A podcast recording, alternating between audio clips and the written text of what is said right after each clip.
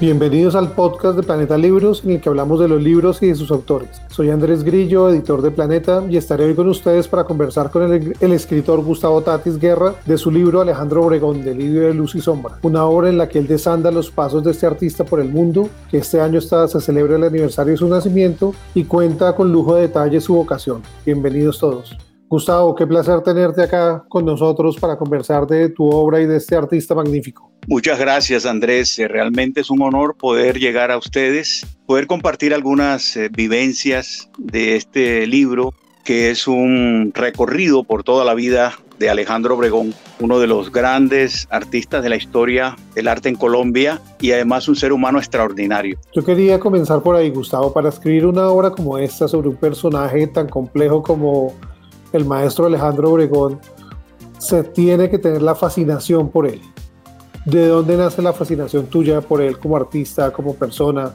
Tú dices que tú desde que lo conociste en 1985 empezaste como a guardar información sobre él, pero ¿qué fue lo que te fascinó y lo que te acercó a este pintor?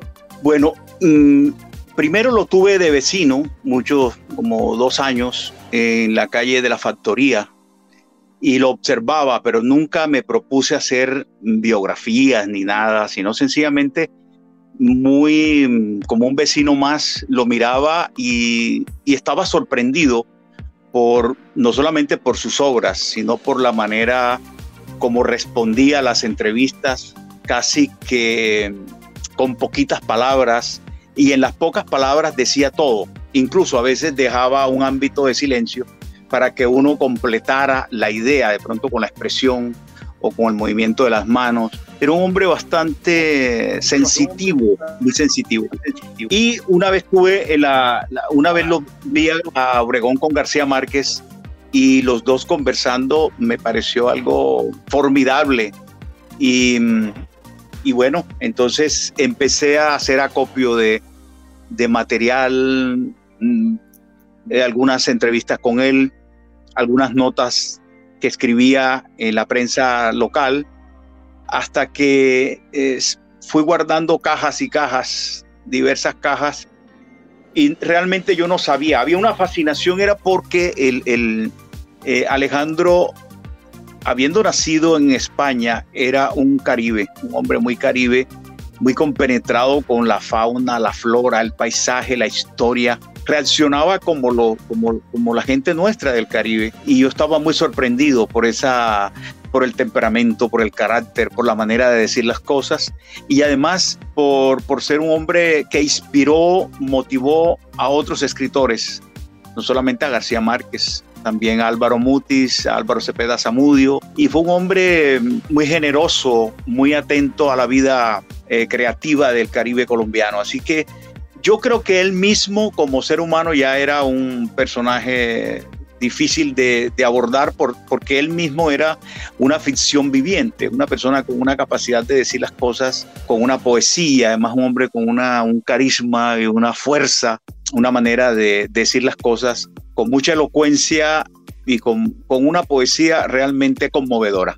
Tú decías ahora, eh, cuentas que él nace en Barcelona, pero finalmente su carrera y su obra la hace toda bajo la luz del Caribe, cuando vuelve con su familia a Barranquilla y luego cuando se establece en Cartagena, pero finalmente era un hombre ligado al mar. ¿Tú cómo crees que el mar influyó en él, tanto en su personalidad como en su obra? Bueno, el primer viaje... como el Caribe. en las dos orillas, digamos, eh, el, el Mediterráneo y el Caribe, cuando él viaja en el 1926, a los seis años a Barranquilla, él queda tomado por esa luz. Era un niño, pero el padre eh, Pedro, Pedro Obregón lo lleva a recorrer las ciénagas, lo lleva a recorrer unas fincas que él había eh, comprado y lo lleva a cazar eh, caimanes. esto para un niño, un niño que ha nacido en Barcelona, pasar de ese ambiente tan distinto, tan distante, a un mundo tan salvaje, tan, tan metido en la manigua, eso lo marcó sin lugar a dudas. Y el padre le entrega un arma para que dispare contra uno de los caimanes y el niño, por supuesto que estaba aterrorizado, pero dispara y, mata a uno de los caimanes se convierte eh, desde ese momento en un gran amigo de los caimanes. Eh, no, digamos, eh, esa muerte de los caimanes fue de alguna manera em, una metáfora del nacimiento de los caimanes años después en su obra. Em, se compenetra con la historia, los mitos, la del hombre caimán, y de alguna manera él desde ese momento empieza a ser como el niño caimán, empieza a sentirse eh, permeado por ese paisaje, por esas historias, por esa vivencia bastante, em, eh, digamos, elocuente, significativa de recorrer el paisaje de la ciénaga. Y luego e, esa primera experiencia lo va a dotar a él de unos colores, de unas vibraciones, de una manera de ser, recorren toda esa ciénaga con un indígena y escucha voces, paisajes que nunca en su vida había visto a sus seis años. Cuando él regresa en, el año 36, prácticamente esas imágenes habían quedado viviendo para siempre en él y lo que hace es reconstruirlas, volver a habitar esos escenarios y a volverlos a vivir con tanta intensidad que se convierten en la obsesión de sus primeras pinturas. Es curioso que eh, Obregón viviendo en Europa, mm, teniendo esa posibilidad de saltar, de viajar de España a Colombia, al Caribe, mm, a Londres, a Francia, eh, queda seducido realmente por el mundo, por el mundo caribe, por esa luz, por la gente, por las historias que escucha. Y, bueno, el padre, el padre le abre ese gran camino para que él empiece a, adentrarse en ese mundo que no lo abandonará hasta el último día de su vida. Hay algo en lo que tú haces mucho énfasis también ahí que logras contar en la primera parte y es que Alejandro tuvo una infancia feliz, una infancia feliz con una nana maravillosa, Mariana, alimentada por una cabra llamada Buenaventura y en un ambiente familiar muy grato, muy amable. Sin embargo, crece en una Europa que está, acaba de terminar la Primera Guerra Mundial y ya se, se sienten los pasos de Animal Grande que llevarán a la Segunda y en España el preludio que hay de la Guerra Civil. Y eso ese ambiente como sombrío alcanza a permear un poco todo eso, sobre todo la parte familiar, porque él era un niño y él lo entendía, y en contraposición a ese mundo, digamos como un poco gris, está esa luz y esa luminosidad del Caribe, ese, esa vorágine de las ciénagas, de todo eso, ¿no? Que finalmente todo eso termina por alimentarlo a él. Sí, él era un niño privilegiado, entre otras cosas, porque la familia Obregón era, era una familia aristócrata. Eh, la familia Obregón, empresarios textileros, textiles y, la familia Rosés, que eran también banqueros, si las dos familias eran eh, pudientes y cuando empezó la, guerra civil española, ellos deciden irse para Francia. Ellos podían elegir irse para Londres o para cualquier lugar del mundo y lo hacían con una facilidad enorme, pero el padre no quería que, Alejandro eh, contemplara o fuera testigo de lo que estaba pasando en Barcelona, los bombardeos, en ese momento que matan a Federico García Lorca. Bueno, prácticamente el, intentan como protegerlo de ese mundo eh, terrible, eh, devastado por la, por la guerra. Y, en ese momento él apenas comienza la, guerra civil española, llega a Barranquilla nuevamente, eh, tiene un conflicto con un profesor, él siempre fue rebelde, independiente, tuvo choques con los profesores y estaba a punto de no seguir estudiando. Y el padre le dice, bueno, si no quieres seguir estudiando, entonces vas a trabajar con nosotros en la empresa, la, empresa de textiles Obregón, que Baristo, su, su abuelo, había creado en Barranquilla. Así que esos dos mundos que finalmente permean a la familia y también terminan permeándolo a él, a pesar de que no quieren que él sea testigo de esa, de esa guerra eh, en esos años. Alejandro está pintando sus primeros dibujos, sus primeras pinturas que son pinturas bastante paisajísticas, la nieve cayendo en Boston, eh, lo que ocurre detrás de su ventana, que son paisajes bastante bucólicos, grises, eh, pinta paisajes de plazas, de la gente caminando en el invierno. Así que em, en contrapunto con todo el mundo que conocería, que empezó a conocer desde el año 26 y reafirmó en el año 36, eh, cuando regresa a, Barranquilla, y el padre em, empieza a abrirle el camino para que él estudie, para que él se dedique a ser empresario, para que él sea eh, administrador de esa empresa de textiles. Y realmente Obregón no tenía vocación para eso. Él lo que realmente quería era ser pintor.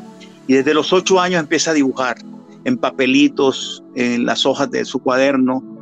Y bueno, la coyuntura que se presenta es cuando al padre lo nombran cónsul de Colombia en Barcelona y entonces ve la oportunidad, pero bueno, ahí me salté algo y es que cuando él llega a Barranquilla busca un gran pretexto para, para escapar de la familia que quiere verlo sentado como gerente de una empresa, de la empresa familiar, y entonces ve el letrero en un periódico de Barranquilla em, que están necesitando un chofer que maneje un, un camión al Catatumbo y Obregón se ofrece, va a la cita eh, laboral, pasa, digamos, impresiona a, las personas que lo entrevistan.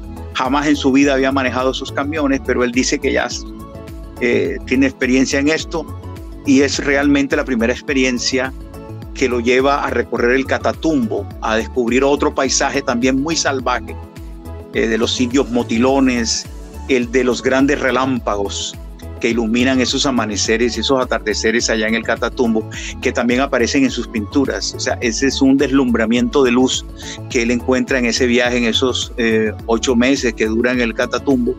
Cuando él regresa ya sabe lo que tiene que decirle a su padre. El, padre le insiste que va a ser el va a ser gerente, ya le tiene la secretaria y todo, y él decide ser realmente pintor. Y es entonces cuando el padre mm, le da un dinero, lo matricula en una escuela prestigiosa de arte y ahí comienza el destino, su primer gran destino como, como artista en, un ambiente académico. Pero eh, ocurre entonces en el año 40 el nombramiento del padre como cónsul de Colombia en Barcelona y entonces el padre ve la oportunidad temiendo de que, que el artista, en esa época se creía que un artista eh, iba a extraviarse, iba a perderse en una bohemia estéril, decide convertirlo, nombrarlo eh, eh, vicecónsul de Colombia en Barcelona y se lleva a su hijo para, para Barcelona. Encuentra una Barcelona destruida, encuentra que ya mucha de la gente que conoció en su infancia ya no está, eh, el paisaje de la infancia también ha sido perturbado, los juegos con sus primos, con Mauricio, con todos sus hermanos, em, hay toda una nostalgia en el retorno a, Barcelona y él empieza una vida de la cual poco se ha hablado, es la, la vida breve de diplomático. Eh, Alejandro Obregón fue diplomático y ya tenía una conciencia de lo que iba a hacer como diplomático. Eh, aprovechaba todas las mañanas, toda la mañana para em, asesorar, ayudar a la gente que quería escapar de España, a los judíos, a la gente perseguida em, por los nazis y por las tardes se dedicaba a recorrer los grandes museos de España y ahí está él prácticamente eh, preparándose para, para, lo que, para lo que vendría, que es su primera exposición artística. Eh, trabaja más de 100 obras eh, en esos años. Curiosamente, en esas obras no hay una luz europea, sino una luz caribe. Es increíble. Lo que está pintando allá en, en España no es nada de España, es todo la evocación de la luz en la ciénaga, la evocación de la luz frente al mar Caribe y la obsesión por los caimanes, por eh, las vacas, por eh, los toros, los, los peces, eh, las mojarras, em, las barracudas, bueno, toda la vegetación, la fauna, la flora del Caribe que ya, lo, ya, está, ya le está poseído por ese paisaje y por esas historias que empieza a escuchar em, en el año 26 y en el año 36. Gustavo, hay algo que decías ahora que, y es que a mí me, me sorprende que en el libro, pues además queda muy bien retratado, es la vocación indómita que tuvo Alejandro Obregón. Él desde niño se obsesionó con la pintura, tenía claro, él solo pensó en ser dos cosas, piloto de avión o pintor. Y en su familia no alentaban esto, aunque sí tenía antecedentes pero siempre enmarcados como hobbies, o sea, como que su tío banquero pintaba cosas de vez en cuando, su mamá había sido pianista, pero nunca lo veían como algo serio. y, por cuenta también de esa eh, como rechazo que él tenía a la disciplina formal, de cierta manera él fue muy autodidacta en su formación. Él lo que hizo fue recorrer los museos en Europa, mirar a los grandes maestros y comenzar a experimentar con eso. Lo que tú dices, como van haciendo sus primeros paisajes, autorretratos. Y finalmente hay un cambio que se da cuando llega a Colombia, que tú lo mencionas muy bien ahí, cuando él pinta el pez dorado. ¿Qué es lo que cambia ahí en ese momento que se ve en la obra y con el artista? Bueno, el, eh, hay, que, hay que decir que también él va a una exposición de Picasso siendo prácticamente un niño en, Boston, queda sorprendido con la obra de Picasso, eh, llega al Caribe y empieza a hacer, eh, a, descubrir que no solamente había que pintar peces, sino que había que descubrir la luz secreta de esos peces, casi que como sumergirse en el alma, en el espíritu de esa, de esa zoología que finalmente se convierte en su bestiario personal. Digamos, él termina pareciéndose a ese pez que pinta, termina pareciéndose al toro, al cóndor, termina pareciéndose a toda esa zoología que lo va eh, poseyendo desde temprano. Y, bueno, la experiencia europea fue importante para, para conocer las técnicas, eh, fue prácticamente un autodidacta, quiso ser piloto, la madre se opone, el padre se opone, su primo es el que estudia, eh, sí, se mete en la aviación, que es Mauricio, y, y bueno, él, él siempre tuvo claro que su vocación era una vocación de peligro, de riesgo. Incluso cuando niño jugaba al peligro, al peligro de morir. Eh, cuando tenía 6, 7 años, eh, el papá lo, lo, regañó y lo castigó porque eh, estaba encaramado en la ventana con los pies hacia afuera, hacia el vacío.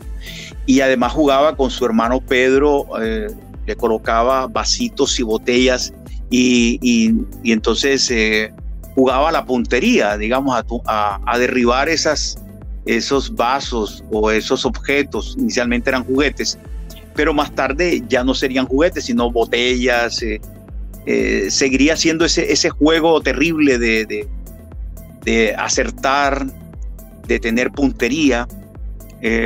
Bueno, y cuando llega a Colombia, em, el, hecho más, eh, digamos, conmovedor para él es la historia que él no ha vivido en España, que es la historia de una guerra que ve en Colombia, que es la violencia, la muerte de, de Jorge Eliezer Gaitán, Alejandro Obregón iba a exponer en esos días, iba con varias de sus pinturas que iba a exponer ese 9 de abril a la una, una de la tarde, cuando ocurre el magnicidio y él alcanza a ver una escena que nos revela en una conversación que él vio cómo las mujeres sacaban sus pañuelos, eh, los hombres sacaban los pañuelos, las mujeres utilizaban algo para tener el recuerdo de ese día macabro, ese día terrible de la historia de Colombia. Entonces se agachaban y un verbo que utilizó Obregón, que yo lo apunté porque pensé que se me podía olvidar, enchumbaban su pañuelo en la sangre de Jorge Eliezer Gaitán y se llevaban el pañuelo enchumbado de sangre de ese líder presidencial eh, como recuerdo ese día. Y, y Obregón vio esa escena y además estuvo mirando todo lo que estaba ocurriendo ese día, recorrió el cementerio central de Bogotá y vio a una señora a la que le habían disparado en la cabeza. Era una mujer embarazada y se dedicó a dibujarla, a pintarla. Y esa experiencia marcó yo creo que fue una experiencia epifánica, dolorosamente epifánica, porque esa, esa experiencia marcó el arte colombiano, digamos.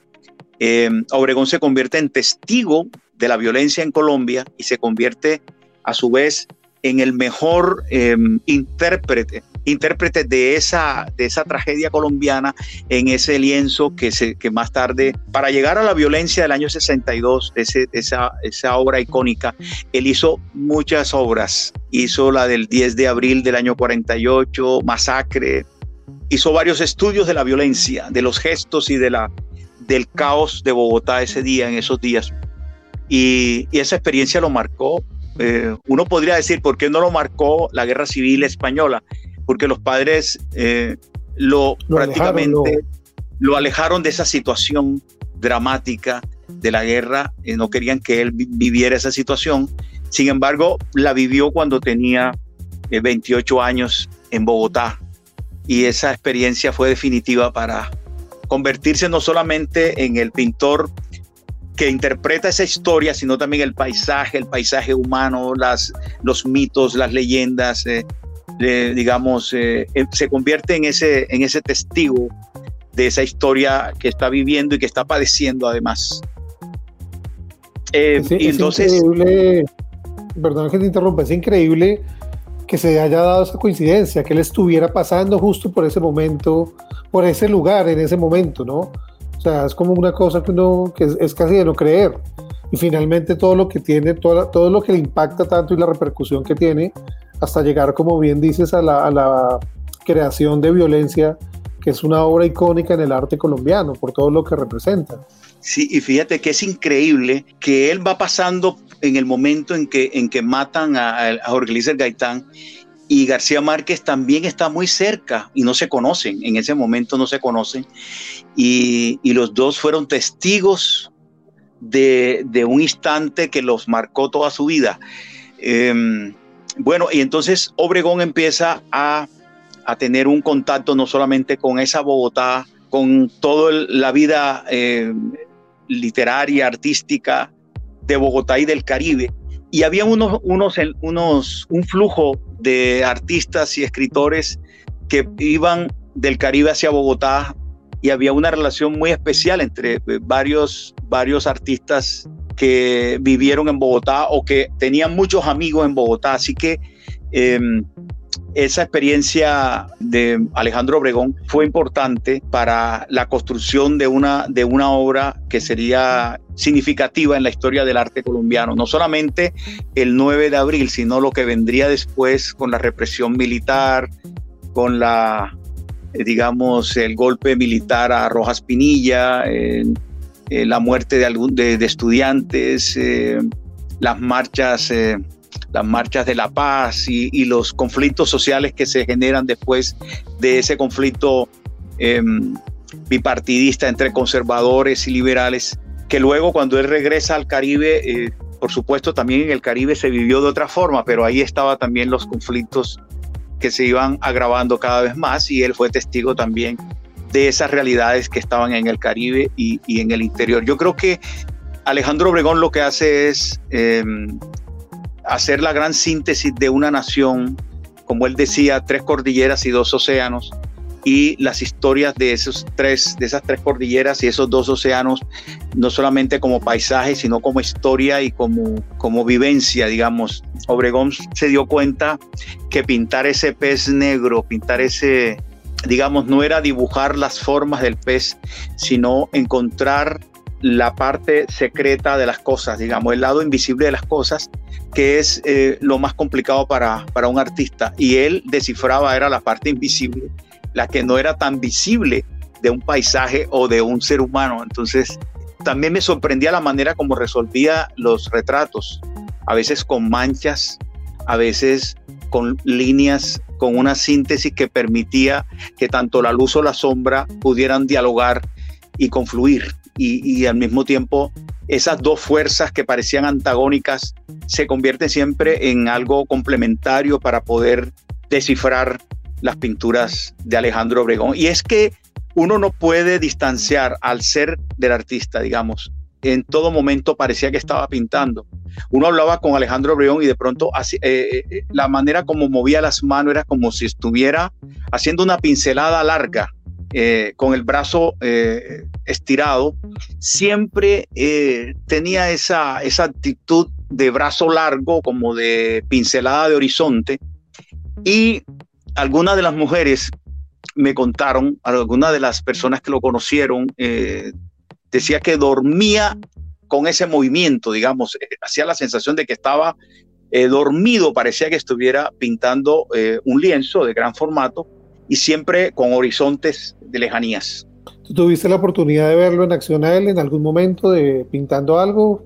¿Qué te digo? Yo, yo estuve en su casa, en su casa varias veces y vi dibujar pequeñas cosas de pronto cuando hacía dedicatorias o cuando mm, estaba tratando de, de sintetizar de pronto una idea y la dibujaba primero, hacía como una, en una servilleta, en un papel.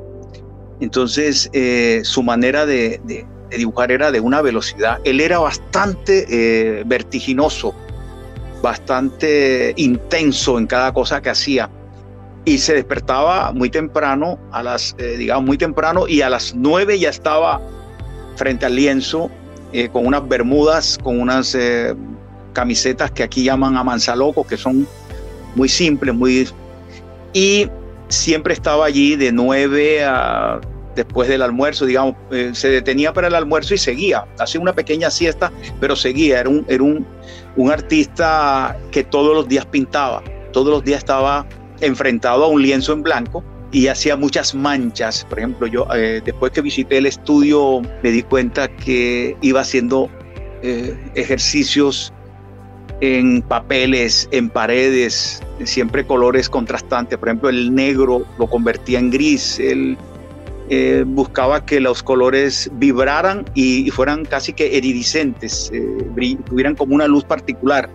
Por ejemplo, todos los matices de azules los manejó, los azules, eh, el, el azul turquesa, el azul rey, el azul mediterráneo, todos los azules yo diría que esos azules lo he visto en San Andrés, eh, esos matices de azules. O también eh, el, de manera eh, submarina se pueden vislumbrar esas, esos matices de azules. Su obsesión era el azul, el color que más lo, atraía. Una vez yo recuerdo que alguien le dijo, ay, ¿qué, te quieres, qué, quieres que te ponga el niño Dios? Alguien tomándole el, el pelo, ¿no? Dice, no, azul que, me, que, me, que me traigan todos los azules. Entonces era un hombre con una, un humor muy particular, un hombre con una gracia para decir las cosas y muy generoso, muy, muy espontáneo, muy natural.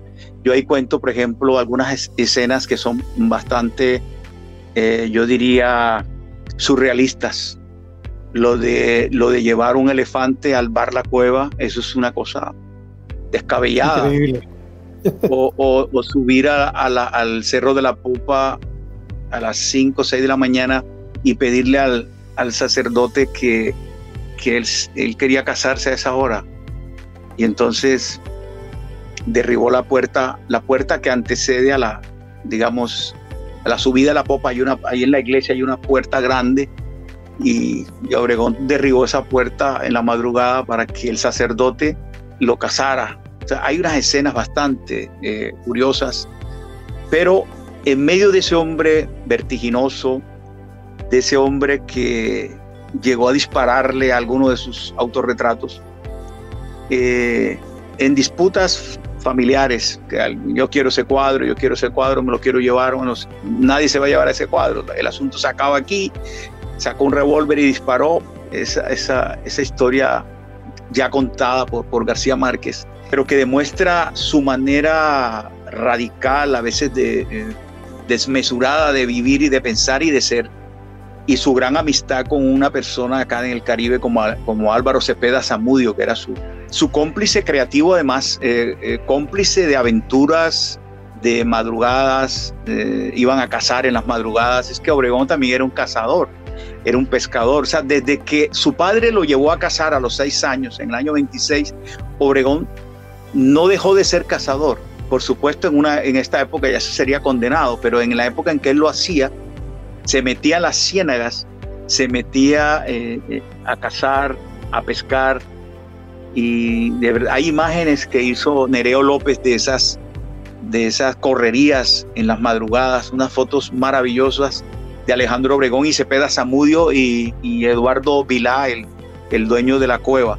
Esa historia resume parece, parece mentira, una gran franja de, momentos que fueron significativos en la vida del Caribe, en el que estaba García Márquez apenas em, escribiendo su obra, yo diría como una edad de oro de las artes en Colombia. Estaba Manuel Zapata Olivella también muy joven, creando su obra, Manuel Zapata, Héctor Rojas Cerazo, Álvaro Cepeda Zamudio, García Márquez, Alejandro Obregón, Cecilia Porras, Enrique Grau, Nereo López, tantos artistas que confluyeron en ese momento entre las dos ciudades, entre Cartagena y Barranquilla, que yo creo que esas dos ciudades Hoy que se habla, por ejemplo, del grupo de Barranquilla y que a, su vez existió un grupo de Cartagena, pero no para crear rivalidad, es que eran eh, núcleos humanos que se nutrían, que iban y venían, que incluso eran cómplices los de Barranquilla con los de Cartagena. Sí llegaron a tener rivalidad, por supuesto. Eh, Cartagena tuvo una cueva que era a la intemperie, una cueva que era un comedero, un comedero en el mercado viejo, y en Barranquilla la, cueva es un bar de lujo, o sea, en este momento es un patrimonio de Colombia. Y allá tenían a un sabio catalán que era Ramón Viñez, y acá teníamos otro sabio sanjacintero que era Clemente Manuel Zavala, digamos. Habían unas, unos, puntos, unos puntos de encuentro entre las dos ciudades y el Torroja, por ejemplo, vio a Barranquilla, se encontraba con la gente de la cueva y del grupo de Barranquilla. Cecilia Porras, por igual estaba en Cartagena y Barranquilla. Enrique Grau estaba entre las dos ciudades. Y García Márquez estuvo entre las dos ciudades todo el tiempo. Casi que eh, trabajaba para el Universal y trabajaba para el Heraldo de Barranquilla, digamos. Los dos periódicos no lo abandonaron. Él estuvo en los dos periódicos. Incluso hay notas que escribió en Cartagena que luego las reescribió en Barranquilla y bueno, Alejandro Obregón fue testigo de, todo ese mundo eh, de la bohemia y de, de ese mundo que, que aparece en, en 100 años de soledad, en las últimas 80 páginas, que aparece en algunos de los cuentos de Álvaro Cepeda Zamudio. Por ejemplo, hoy decidí vestirme de payaso. Es una historia que le pasó a, a, Figurita. Orlando Rivera, eh, Figurita, se enamoró de una muchacha de la cueva se enamoró una muchacha de un circo y, el dueño del circo se dio cuenta que él estaba enamorado de su hija y entonces le puso los trabajos más difíciles. Eh, él, dijo, no, yo puedo ser payaso y total es que llegó a ser payaso, pero este hombre le tenía, le tenía su antipatía y lo puso a que, a que lidiara los tigres. Lo metió en una jaula con tigres a figurita, digamos. Esa historia de figurita yo creo que sirvió de modelo para Hoy decidí vestirme de payaso, que es uno de los cuentos más bellos que se han escrito en Colombia, de Álvaro Cepeda Zamudio. Y Alejandro Obregón pinta la muerte de... Es curioso, es curioso porque eh, hay un capítulo que yo titulé Obregón va a los entierros y es que estaba siempre que estaba pintando llegaba alguien y decía, mira, se acaba de morir figurita. Entonces estaba pintando algo que no era nada lúgubre, nada de elegía. Entonces este cuadro lo voy a volver una elegía, entonces este va para figurita. Estaba pintando un cuadro y alguien y, lo llaman y le dice, acaba, acaba de matarse un, un, accidente Jorge Gaitán Durán. Entonces esta obra va a ser para Jorge Gaitán Durán. Entonces era un hombre que estaba siempre em, como en un presente. Por eso este libro que yo he escrito me costó mucho trabajo porque está escrito en un presente está ocurriendo en tiempo real. El primer capítulo ocurre en el momento en que nace Alejandro Obregón. El último capítulo es el momento en que muere Alejandro Obregón. Entonces, reconstruir esos momentos es muy complicado porque estamos en un tiempo, eh, digamos, yo eh, quise abarcar esos 72 años de su vida, pero además tuve la tentación de investigar qué pasó entre el año 20, antes de que él naciera, cómo llegaron los Obregones a Barranquilla y a Santa Marta y a Cartagena y cómo fue esa travesía de España hacia Cuba, hacia México, hacia Colombia. Y a medida que iba investigando, iba encontrándome, eh, por ejemplo, eh, me hice muy amigo de los, de algunos familiares de Obregón que viven en México, que son familias que él quiso conocer que son los hijos del presidente Álvaro Obregón, que, que lo mataron en el año 20 cuando nació Obregón, y que él quería conocer a esa familia de todas maneras. Y en este libro logré conocer a Margarita, Margarita Obregón, la nieta del presidente Álvaro Obregón, y empecé a hacer todo ese trabajo de la línea de tiempo de antes de los años 20 y qué pasó después de la muerte de él. Por eso era, era muy difícil abarcar una, una vida tan llena de, de, mucha intensidad, muchos, muchos episodios, yo diría cinematográficos de Alejandro Obregón, abarcarlos en 60 capítulos era muy complicado, pero sí. Pero lo lograste. Gustavo, a propósito de, de esos eh, homenajes que le hicieron a él, que, que, era casi, tú ya bien lo dijiste, casi era un personaje de ficción él solo, con todo lo que le pasó. Igual también Gabo le escribió un cuento eh, que está inspirado en una escena de él. Eh, Mutis también lo incluyó en otra escena de Macron el Gaviero. Y tú cuentas ahí también que el cuento de la mujer que llegaba a las seis de Gabo también está inspirado en otra escena de, de Alejandro, que vivieron ellos juntos. Y aparte de eso, pues también cuentas toda esa parte súper interesante también cuando él se volvió actor de La Quemada.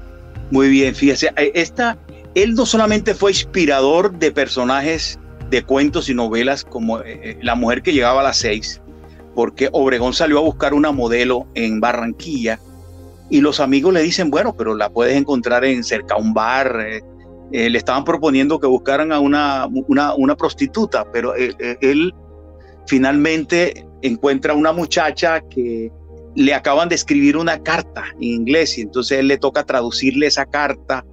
Y qué curiosa, esta escena, esta escena aparece en 100 años de soledad. O sea, García Márquez no solamente toma esta, este hecho de que de esta mujer que llegaba a las seis, porque se citan a las seis de la tarde para, para, porque él le quiere hacer un desnudo, digamos, hacer un pintarla desnuda y prácticamente la muchacha la muchacha no llega, la muchacha se le va escapando, pero termina él afectado porque la muchacha le está contando todo su drama amoroso de un tipo en la frontera, un tipo extranjero que le escribe una carta en inglés y ella no sabe qué le está diciendo. Entonces Alejandro Obregón es quien le traduce la carta. Entonces este personaje, que es Alejandro Obregón, se convierte en personaje de la mujer que llegaba a las seis porque fue una escena vivida con García Márquez, con Germán Vargas, con esos amigos de Barranquilla. Y luego la escena de alguien que se ahoga y que Alejandro Obregón saca al ahogado con sus manos. Era una, las manos de Obregón eran unas manos grandísimas. Era un hombre con una gran fuerza física, pero también con una fuerza de la imaginación. Entonces metió las manos en, ese, en esa ciénaga y sacó, como si fuera una medusa, sacó al ahogado. Y esa escena contada por él le impactó tanto a García Márquez que luego García Márquez escribe El ahogado más hermoso del mundo, inspirado en Alejandro Obregón. Pero a su vez, esta imagen de él metiendo la mano en la oscuridad de la ciénaga y sacando un ahogado se convierte en una metáfora de García Márquez para definir a Obregón. Dice que él pinta como sacando ahogados en la oscuridad. Digamos, esa frase le, le sirve a García Márquez para definirlo, pero a partir de un hecho real, que es que eh, Obregón sacó ahogados eh, de la ciénaga. Y lo otro es que estas historias le sirven a Álvaro Mutis para que Macro el Gaviero tuviera una cita en Abdul Basur, Soñador de Navíos, una novela de, Álvaro Mutis, aparece Alejandro Obregón como interlocutor de, de, de Macrol el Gaviero y amigo de Abdul Basur. Entonces es increíble cómo un pintor va permeando la creación de personajes, pero a su vez es Alejandro Obregón el que le dice a su compadre Álvaro Cepeda, mira, se te va a ir la vida y no vas a escribir la novela. y le inventa con García Márquez una enfermedad, abandonando un médico, eh, eh, eh, inventan una receta médica de que está, que necesita, digamos, estar aislado, encerrado en cuidados, en cuidados, eh, en reposo. Y ese reposo le, digamos, le permite a Álvaro Cepeda venir a Cartagena a escribir el primer capítulo, Los soldados, de la Casa Grande, esa, esa icónica novela sobre la masacre de las bananeras. Y es Álvaro el que está pendiente. Le decía, ¿qué has escrito hoy? Dice, no, escribí una página, muy poquito, le decía Obregón, eso es muy poquito, siga escribiendo. Entonces estaba al pie del cañón diciéndole, tienes que escribir, tienes que escribir. Y el que, el que revisa la novela en la primera edición es Alejandro Obregón. Y la novela está dedicada a Alejandro Obregón, La Casa Grande. Entonces, es un personaje maravilloso porque además fue actor de cine, trabajó con Marlon Brando en una escena de quemada en el año 68 y además hizo de teniente inglés, de, oficial inglés y tuvieron muchas, eh, muchas eh, experiencias allí comunes, viajaron juntos. Yo, lo, yo cuento en ese capítulo cómo fue ese encuentro con Marlon Brando, cómo compartieron incluso hasta un par de zapatos, cómo compartían comidas, cómo fue la filmación cómo Obregón estaba enfermo en esos días para, para la filmación y, tenía como, no, no, podía moverse en el caballo, no, no, no, podía moverse muy bien, tuvieron que ponerle unos, unas almohadas para que él estuviera cómodo allí. Bueno, todas estas escenas, pero no solamente lo episódico y lo anecdótico, también la filosofía de un Alejandro Obregón, un hombre que además eh, poetizaba, escribió algunos versos, algunos poemas, eh, escribía unas frases maravillosas, era muy epigramático, muy aforístico lo que hacía y sorprendía siempre con, eh, una, respuesta poética. Por ejemplo, yo una vez le pregunté, maestro, ¿dónde nacen los vientos? usted que hizo una serie sobre vientos, entonces me dijo, los vientos nacen debajo de las alas de los cóndores. Entonces tiene, tiene una manera muy particular de decir las cosas con mucha poesía, con mucha... Y a veces no tenía que hablar. Por ejemplo, yo un día le dije, ¿qué diferencia hay entre García Márquez y Alejandro Obregón? Entonces, con la mano, juntó sus dos manos y dice, eh, yo soy así.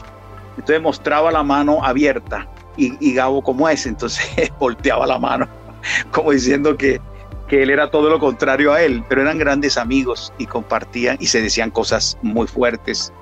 Em, cuando se embriagaban, Alejandro lo cuestionaba eh, en algunas cosas de carácter político, discutían esos temas, pero em, yo en el libro no hago juicios de opinión ni de ninguno de los seres que rodean a Obregón. Por ejemplo, yo me tomo, solamente cuento cómo, cómo fue su vida cada persona lee el libro y va a encontrar y va a sacar sus conclusiones sobre cómo era la relación con sus mujeres. Eh, Obregón tuvo más de 10 mujeres a lo largo de su vida. No solamente Sonia Osorio, no solamente tuvo a Il Barras, a Freda Sargent, que vive aún, y no solamente las mujeres que hemos nombrado en el libro, sino también otros seres que fueron importantes. Todas esas mujeres aparecen en sus lienzos. No hay una sola relación de esas mujeres eh, digamos, eran mujeres muy independientes. Si uno mira, por ejemplo, a Mara del Carmen Martínez, una mujer del Sinú, una mujer que era zafata y que Obregón la conoció viajando eh, a Bogotá,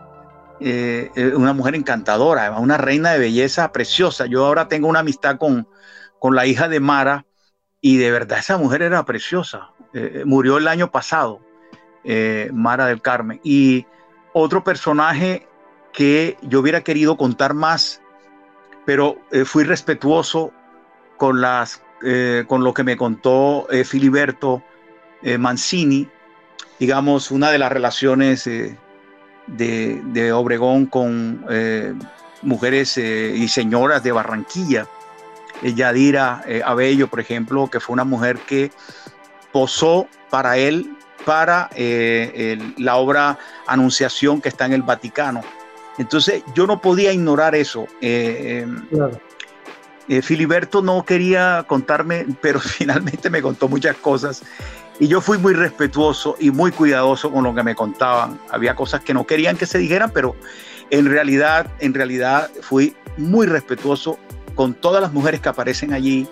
Con la última de las compañías también fui muy respetuoso. Todas esas mujeres fueron significativas Josefina del Valle, que vive aún, es una mujer increíble, una mujer con una... Yo diría que esas mujeres tenían, independientemente de haber sido las mujeres de Obregón, eran mujeres con una gracia, una personalidad, una independencia. Eran grandes por sí mismas, no era porque estuvieran al lado de Obregón.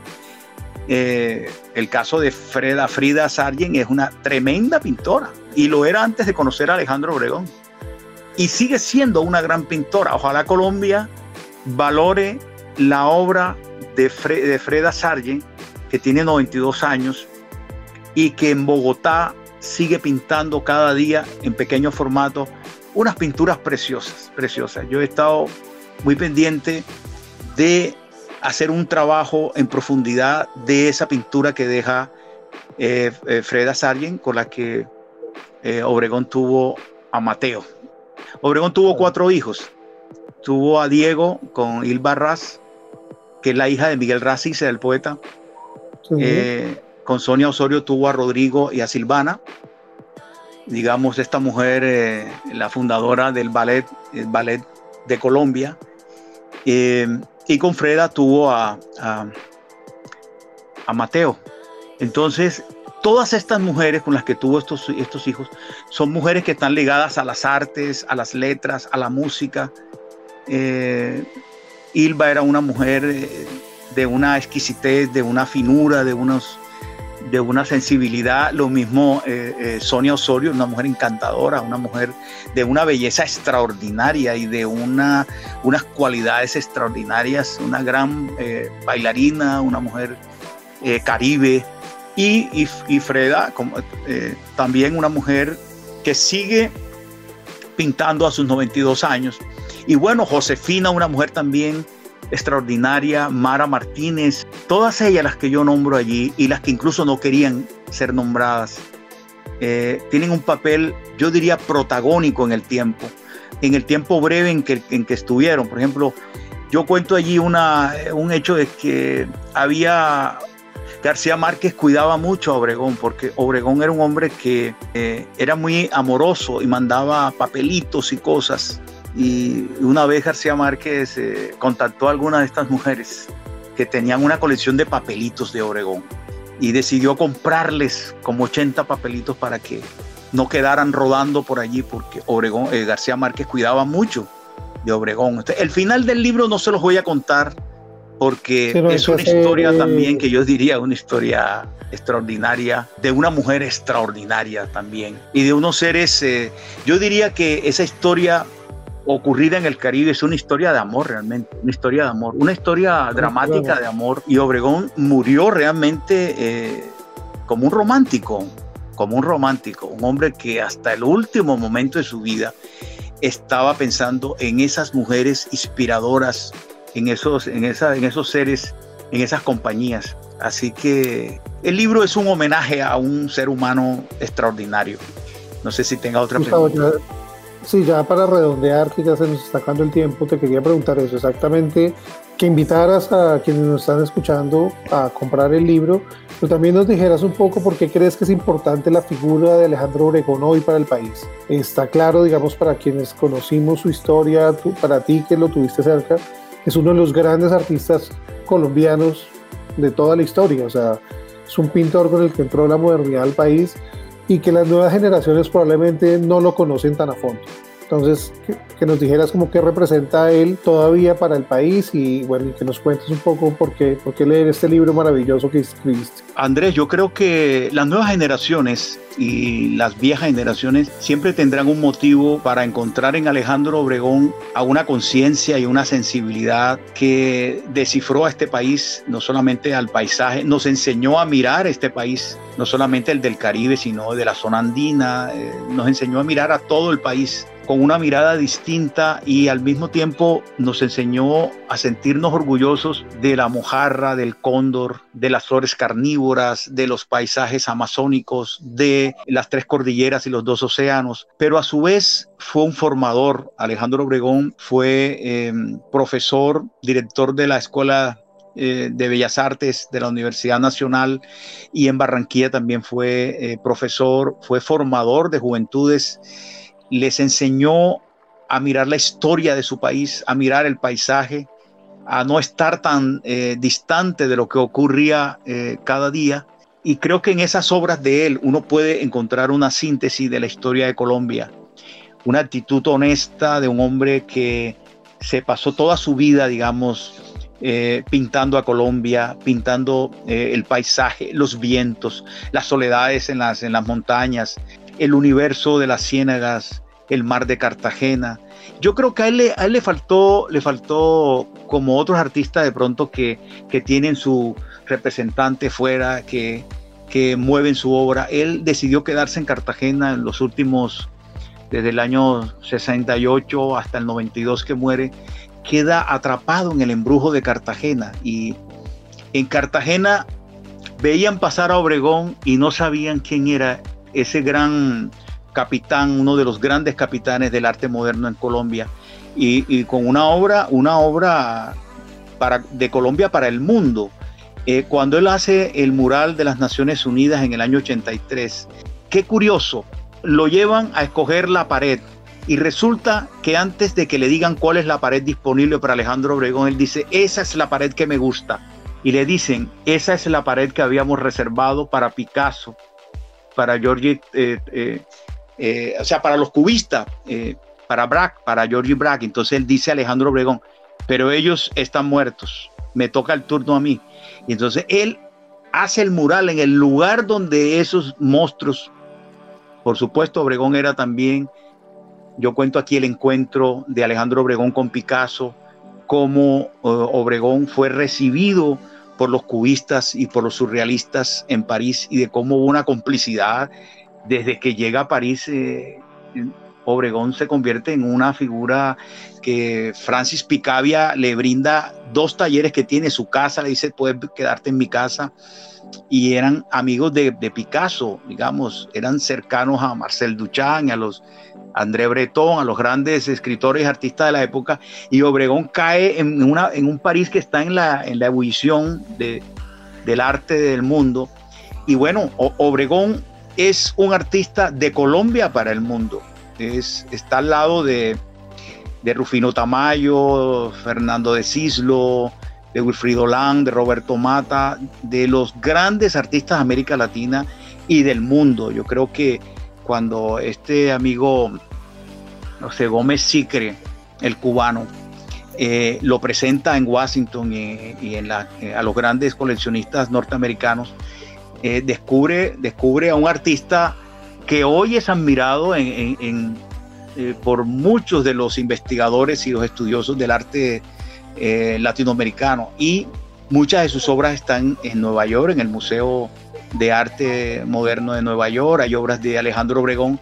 Y de verdad hay que conocerlo, no solamente como el artista que eh, hizo esta obra maravillosa sobre Colombia, sino también el hombre que descifró muchas de las historias, tanto del Caribe como del interior, y los mitos del interior los hizo suyos también. Por ejemplo, Bachué, eh, Blas de Leso en Cartagena, la India Catalina, eh, prácticamente hizo suyos los paisajes, los paisajes y los mitos y, los colores de este país. Así que en este centenario de su natalicio, yo creo que Obregón está más vivo que nunca. Como dice mi amigo Fausto Paneso, ese hombre era inmorible, era inmorible. O sea, eh, no inmortal, sino inmorible. O sea, es un hombre que nunca se nos va a morir porque cuando uno ve las obras de Obregón, eh, precisamente dan ganas de vivir, de estar vivo siempre. Qué bueno. Gustavo, pues muchas gracias a ti por, por, escribir este libro, por acompañarnos hoy a hablar de él. A todos los que nos escucharon, los esperamos, les damos las gracias por su compañía, los esperamos en el próximo episodio. Sus comentarios y preguntas en redes sociales eh, pueden hacerlas. Nos encuentra como Planeta de Libros Colombia en su red o en el buscador. Hasta una próxima oportunidad o hasta la próxima página.